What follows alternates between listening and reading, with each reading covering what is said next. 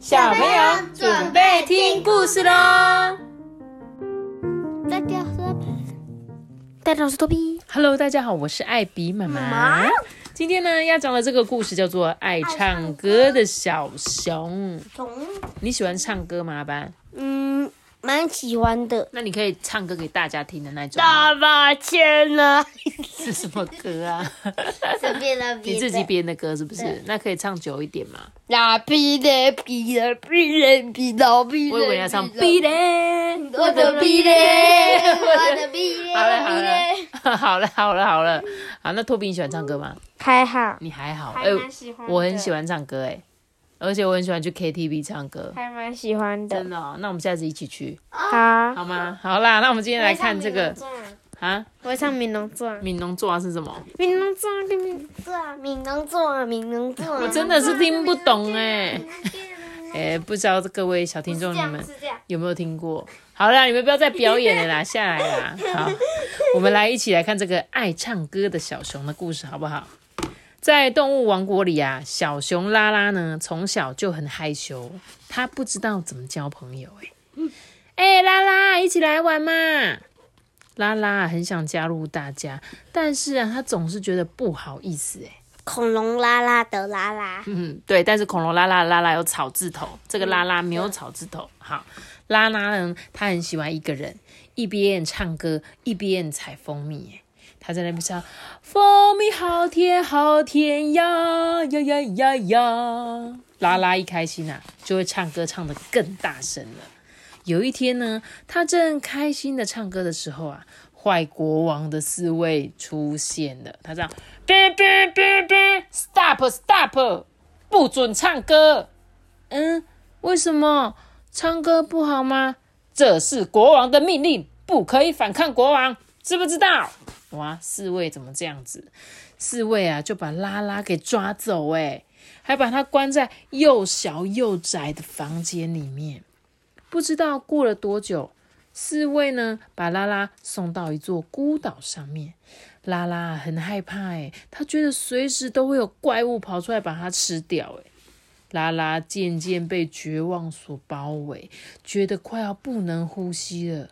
就在这个时候，有一个东西吸引了拉拉的注意。嗯，是个歌声呢，有动物在唱歌，诶。哦。他走到了沙滩上，发现谁在唱歌啊？猴子先生，对不对？还是三个都在唱？犀牛先生、鹿先生，嗯，对不对？他们呢都在唱歌，哎，哦，猴子啊，就跳到那个拉拉的面前说：“哎，你好，我叫做多多。”他就给拉拉一个很温暖的拥抱，hug hug。然后呢，再来有一个梅花鹿麦麦，他说：“Hello，我是麦麦。”它的花纹好漂亮哦，这是拉拉第一次看到梅花鹿哎，哎，还有我，我是鹦鹉菲菲，嘿，大家争先恐后的想要跟拉拉做朋友。妈咪这只猴子很像我，嗯，为什么？因为它就像我，常常遇到小听众，马上就会冲到他面前说：“嗨，我是阿笨。”这样子你有吗？你有吗？有有有，你有很亲切是不是？那你会给他大大的拥抱吗？呃，不会，也不会，比较不好意思，对不对？可是没有关系，我觉得你还是很棒，就是你很热情，对不对？阿班是一个很热情的人，都看到大家都会很喜欢跟他们做朋友，很棒哦。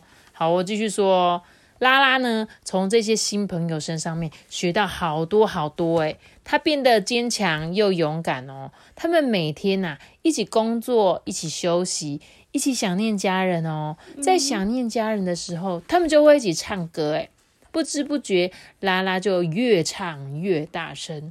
这时候啊，多多听到就说：“哎，拉拉，你的歌声很好听哎！”拉拉觉得很开心啊，有这么多的朋友在身边啊，他再也不会感到孤单了。结果这个时候，坏国王的侍卫又出现了，哔哔，不准唱歌。嗯，这时候多多就说：“哎、为什么？到底唱歌有什么不好？”多多气的脸都要红了。结果这个侍卫啊，根本就不管他们，他只有说：“不准唱歌。”然后把他们全部都绑起来。拉拉再也没有看见多多跟其他被抓走的朋友。拉拉很想念他们啊，他张开嘴巴，却伤心的什么都唱不出来。他越用力想唱歌，都只能发出“呜呜”的声音呢。然后呢，这时候他想到他们以前的样子：拉拉，你来唱男低音啊；菲菲，你来唱男高音；麦麦，你就负责女高音吧。多多啊，指挥着大家，啦啦啦啦啦啦，我们是快乐的合唱团。他在看着那个天上，想起以前的样子。拉拉呢，睁开眼睛，发现自己还在这个孤岛上面。他只能在梦里跟多多还有其他的朋友见面。有一天呐，坏国王的侍卫又出现了。嗯，你可以回家了。哼，真的吗？我不是在做梦吗？拉拉用力的捏一捏自己的脸，哎呀，好痛啊！拉拉呢，终于回家了。他又开始采蜂蜜了。日子啊，一天一天的过去了。他的家啊，变成一个蜂蜜农场。有一天，当他正努力采着蜂蜜的时候，有一个熟悉的声音出现了：“拉拉，你还记得我吗？”哦，是菲菲耶。拉拉抱着菲菲，开心的又叫又跳。可是，当拉拉摸到菲菲的羽毛时，发现它的羽毛变少了。呃，菲菲，你来这里跟我一起采蜂蜜吧。嗯，真的吗？我才烦恼找不到工作哎，我还有很多朋友也都找不到工作。那，那你就叫他们一起来吧。拉拉的农场越来越大，哎，还时常传出快乐的歌声。大家都说拉拉有一个最幸福的农场。其实呢，拉拉只有一个心愿。啦啦啦啦啦！拉拉放开嗓门大声唱歌，他从来没有唱的这么大声过，因为他想要唱给他的好朋友多多听。多多。你听得到我唱歌吗？故事讲完了，哎，所以这个故事啊，我这样子念的时候，我以为它是一个童话故事，但是当我看到后面，我才发现这本故事书原来讲的是白色恐怖的受难者蔡坤林的故事。故事里面的这个小熊拉拉，他就是白色恐怖受难者。蔡坤林的前辈哦，他说呢，这个作者他说他听过很多次这个故事，然后呢，但是他听过最多次就是他描述他狱中的朋友，因为抄了一个歌唱祖国的歌词给其他的那些狱友，狱友就是跟他关在一起的人，然后呢，他就被判死刑了。还有这个蔡坤林呢，他说他以前的学长就是读那个台中一中的，然后因为他很喜欢看书啊，就叫他去参加那个读书会。结果没有想到，他就是参加读书会之后就被抓了，因为他怕你太多知识，读太多东西，所以在那个年代就是这样，你会觉得你莫名其妙，我又没有做什么事，就跟故事中这个多多一样，他只是唱歌啊，他只是带着大家唱歌，可是他却被抓走了，因为他就再也没有再看到他了，你知道吗？然后呢，他说他们那时候就是因为这样子，然后还被判到那个绿岛。那时候就是很多很多的知识分子都被送去绿岛，这样他们就在被关在绿岛十几年，这样包括我们之前的那个陈菊，高雄的市长，他们有一群人都是在这个年代被抓去的，这是就是人家说的白色恐怖这样子。然后刚刚我们前面不是有讲到说他的那个好朋友叫做蔡炳宏，就是因为抄了那个歌唱祖国，其实那是一首歌，就他因为在他们关在一起的时候，就是他就趁机写的歌词塞给另外一位。就是女生，结果他们就是被发现这张纸条之后，就直接全部都被抓走，送回台北送审。那但是很可惜的，最后都是以死刑枪决啦。然后这个出狱的这个蔡坤林呢，他说他后来也有去上班，然后就有发现，有很多跟他一样从绿岛回来的一些。那些狱友们都找不到工作，所以呢，他就想尽办法让大家进去杂事社工作啊。可是呢，那时候还成为警察局的眼中钉，因为他们这些人都是关回来，所以他们可能想要在杂志里面写一些大家不知道的事情。可是他们一写就是会被抓这样子。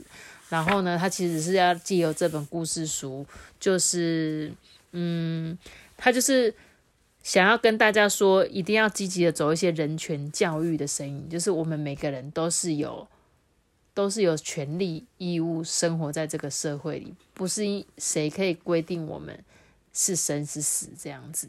然后呢，他也借由这些故事，把他那些朋友放在心上，然后带着他们一起活下去。这样其实有点沉重啦，所以我不确定你们听不听得懂。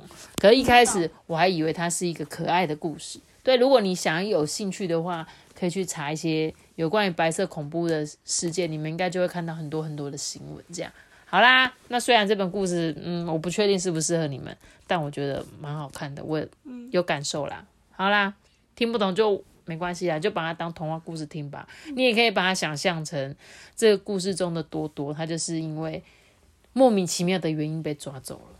我觉得呢，每个人应该都不能够被这样对待。OK，那我今天的故事就讲到这里喽。记得要不然那个大大的比完那不大。我以为我一开始还以为他是要说要说就是他很爱唱歌，然后什么时候就要唱歌，什么时候要唱歌，什么时候唱什么歌，什么时候唱什么歌就很水。结果不是，对，结果好悲伤。记得订阅完并且开启开心哦，拜拜。大家拜拜，再。见。